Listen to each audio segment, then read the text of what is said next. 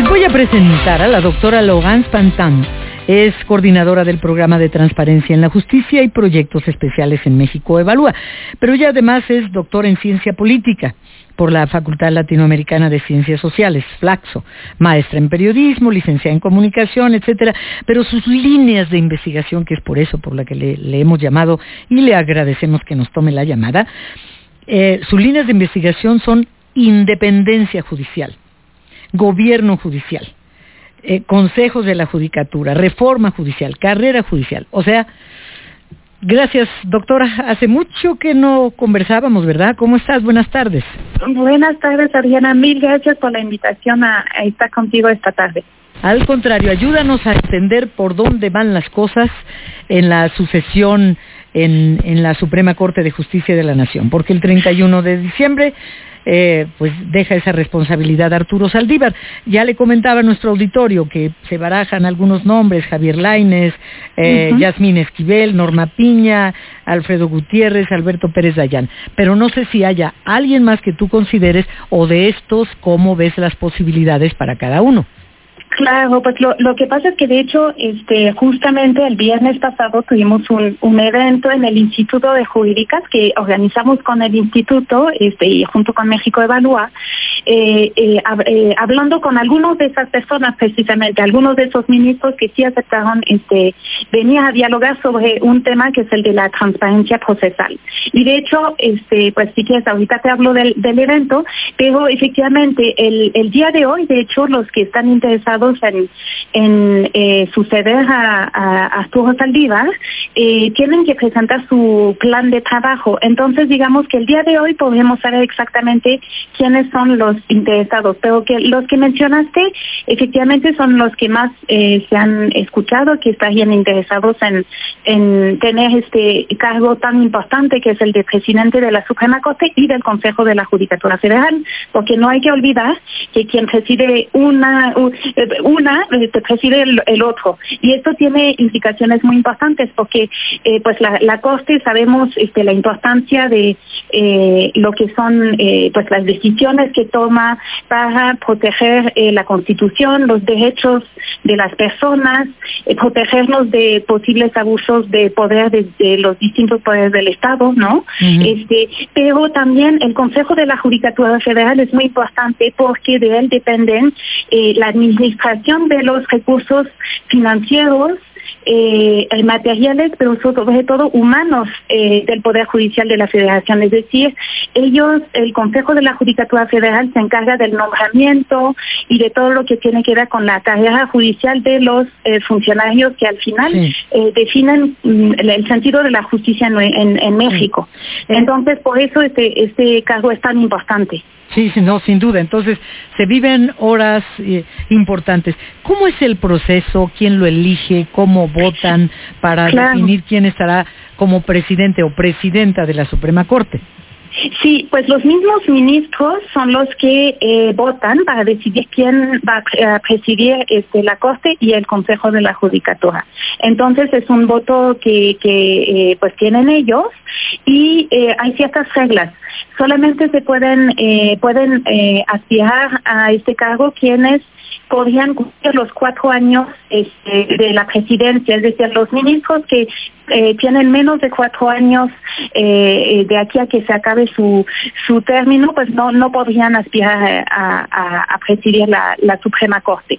Y luego, en términos del voto, pues este, eh, efectivamente tienen que presentarse sus programas, tienen que presentar sus programas de trabajo los ministros interesados a más tarde el día de hoy. Entonces, hoy sabemos quiénes presentaron el programa de trabajo y, entonces están interesados. Y eh, el 2 de enero, en la primera sesión este del año, eh, efectivamente tendrá lugar este voto y dejará de ser presidente el, ministro Saldívar. Sí. Ahora, eh, ¿cuál es la responsabilidad diferente de un ministro de la Suprema Corte en comparación con, el presidente o la presidenta. ¿Su voto vale más o hasta dónde llega su responsabilidad en comparación de, con sus compañeros? Claro, pues eh, los ministros están, eh, digamos, trabajan en dos salas. Y cada sala está compuesta por cinco ministros. Es decir, eh, el, presidente no integra la sala, es decir, el presidente no, eh, precisamente no, no tiene eh, la, responsabilidad. Cuando se vuelve presidente ya deja de proyectar asuntos, es decir, de hacer propuestas de resoluciones de sentencias. Esto lo hacen los otros diez ministros. El presidente se le quita esta responsabilidad de proyectar asuntos porque precisamente tiene la responsabilidad de todo lo que es la administración tanto de la Suprema Corte como del Consejo de la Judicatura Federal y esto implica mucho trabajo. Por eso, ahora el ministro presidente también vota en el Pleno, eso sí para que no haya empate, ¿no? Porque tienen que ser sí, exactamente, para que sean 11, exactamente, porque si no sería muy complicado este desempatarlos. Entonces el ministro presidente sí vota este en el pleno lo, la, la resolución de los asuntos que se ven en el pleno, que en principio son acciones de inconstitucionalidad, controversias constitucionales y algunos asuntos, eh, amparos directos e indirectos en revisión que, digamos, eh, requieren de la atención del pleno. Eh, esos son los asuntos donde el presidente puede votar. Pero el resto de los asuntos este, no, no interviene el presidente, por ejemplo, para proponer una, una resolución. Em, y considerando, por favor, doctora Logan Pantán, em, tus líneas de investigación, una de ellas es independencia judicial. ¿Podemos hablar de independencia judicial o equilibrio judicial conforme los tiempos que ellos tienen y los tiempos presidenciales? ¿Podemos de hablar de independencia judicial cuando, por ejemplo, Javier Lainez fue propuesto por el presidente Peña Nieto. Pero. Norma Piña es afín a la 4T. Hay Norma Piña, Yasmín Esquivel, pero Alberto Pérez Dayán fue propuesto por Calderón. Entonces, ¿podemos hablar de independencia judicial o de equilibrio judicial? Pues es una muy buena pregunta, Adriana, porque efectivamente este, eh, en México los ministros son propuestos por eh, el presidente mediante una terna y luego esta terna tiene que ser eh, votada, o sea, tiene que ser seleccionado el, el, el que, que, sí o la persona que va a ser ministro o ministra por el legislativo, pero en particular por el Senado. esto efectivamente implica que pues hay haya cierta, digamos, vínculo eh, que, que, podría eh, considerarse entre los ministros y, eh, pues, quien los ha propuesto. Y eso es un, un problema de origen, digamos. así se ha decidido que sería nuestro país. Hay otros países donde hay otras maneras de designar los digamos, las personas que integran las más altas costes, pero dado que eh, así es la, la situación, pues eh, digamos que efectivamente existe esta idea de que algunos ministros son más o menos afines a ciertos intereses políticos. También yo quiero decir que dicho esto, eh, muchos ministros que efectivamente han sido pues nombrados por un presidente, pues en realidad luego demostraron mediante sus sentencias que no necesariamente hay esta eh, sumisión, digamos, ¿no? A, esta, a estos intereses políticos, que no hay este vínculo. Em, pero efectivamente eh, ese es uno de los problemas que tenemos en México, que creo que eh, yo soy de la idea de que se podría mejorar la manera de, digamos, nombrar a los ministros. Pero la situación actual, eso es lo que, esa es la que la situación que hay. Y de hecho por eso también se, se prevé que los ministros sean nombrados de manera escalonada. Es decir, normalmente un presidente no puede o no debe de nombrar a demasiados ministros, porque justamente para que haya este equilibrio del que hablas. El tema es que aquí hemos tenido una situación muy peculiar, que nuestro presidente actual ha tenido la oportunidad de nombrar a cuatro ministros, que son muchos, eh, pero esto fue eh, en particular porque este el ministro este Medina Nora renunció y eh, lo pues, renunciaron bueno, eso es lo que nos quedamos todos eh, eh, con esta idea. Y, y de hecho es muy pues. importante lo que dices, porque efectivamente eh, eh, hay un principio en la jurisprudencia internacional que dice que los jueces, los juzgadores no solamente deben ser independientes, pero deben de parecerlo. ¿Por qué es importante? Pues sí, porque es decir, no hagas cosas este buenas que parezcan malas Exactamente, es un poco, va un poco en el mismo sentido, ¿no? Este, hay esta idea de que los ministros, o sea, cualquier juzgado, pero los ministros con más razón tendrían que parecer independientes. Entonces, por eso es muy importante eh, justamente que eh, eh, pues se ponga mucho escrutinio en este proceso de renovación y de hecho y de hecho por esto varias organizaciones de la sociedad civil estamos solicitando que haya mucha transparencia, que pueda incluso este, haber preguntas por parte de organizaciones de la sociedad civil o personas interesadas o académicos a los ministros este, en esta sesión donde se van a e-, elegir y van a presentar sus programas de trabajo. Quisiéramos que haya esta presentación porque normalmente hasta ahora solamente lo presentan, pero no hay ningún espacio para discutir con ellos y conocerlos. Y de hecho, por esto, si me permites un minutito más, eh, el evento que tuvimos el viernes pasado fue bastante importante y te voy a explicar por qué.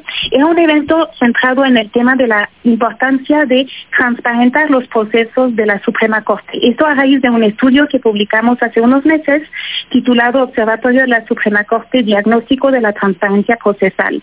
Y encontramos que de la información de la Corte en, cuanto a sus eh, el trámite de sus asuntos, eh, cuando pedimos información a la Corte nos entregó información incompleta, contradictoria, a veces errónea, ah, y, Sí, este, y cosas muy problemáticos. Y nos quedamos entonces con dos hipótesis. O bien la Corte tiene un desaseo en el registro de la información de los asuntos que conoce, lo cual sería muy problemático. Este, eh, o bien eh, la Corte tiene mejores registros, pero no quiso compartirlos con, con quienes ¿Pero pidieron ¿por qué no la información. Querría, ¿Por qué no querría compartirlos? Pues mira, no lo sé, pero lo interesante es que en el evento que tuvimos donde participaron eh, la ministra Piña, los ministros Aguilar, Lainez y Pérez Dayan y un representante de la ministra Fajat. Y quiero decir sus nombres porque ellos sí tuvieron eh, el interés de dialogar con académicos y sociedad civil y me parece que esto hay que mencionarlo, que son personas que sí están eh, convencidos de la transparencia y la importancia. ¿Nos repite los nombres, por favor, de Sí, la ministra Piña, los ministros Aguilar, Lainez y Pérez Dayan y eh, la ministra Yosahat nos mandó un representante.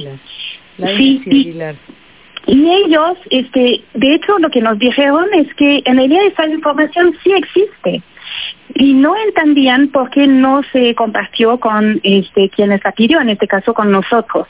De hecho, la, ministra Piña nos dijo que la investigación que realizamos eh, era de interés porque luego visualizar precisamente que no es transparente la tramitación de los procesos en la Corte. Y, y el ministro Pérez Dayan hasta dijo este, de, de, broma casi, pero que en realidad el estudio que realizamos lo debió de realizar la misma Corte, porque en realidad apuntamos a problemas que tiene la Corte de eficiencia, de organización. Obviamente, como cualquier estudio nuestro, este estudio viene con recomendaciones y lo interesante es que todos los ministros que estuvieron en, en, nuestro, en el evento eh, dijeron que este tema de la transparencia del trámite de los asuntos en la Corte debe ser una prioridad para quien llegue a la presidencia el próximo año. Sí, claro. Pues permíteme, doctora Lorenz Pantán, creo que tenemos que volver a platicar. Sí, con mucho gusto. Conforme se vaya desarrollando el tema, para, para que nos sigas contextualizando y ayudándonos a entender eh, todo lo que hay atrás de la sucesión en la presidencia de la Suprema Corte. Por lo pronto, muchas gracias y hasta los próximos días u horas, a ver cómo se va poniendo este asunto. ¿Nos permites que te volvamos a buscar, doctora Pantán? Con muchísimo gusto. El placer fue mío y un saludo este, a todo el auditorio y por supuesto a ti. Muchísimas gracias. Buenas tardes, doctora. Es coordinadora del programa de Transparencia, Injusticia y Proyectos Especiales en México. Evalúa con, pues ya les decía su currículum. La entrevista completa, qué interesante, ¿verdad? No, no, no, quedaron una gran cantidad de, de preguntas guardaditas para otra ocasión que podamos conversar con ella. Pero la entrevista está completa en enfoquenoticias.com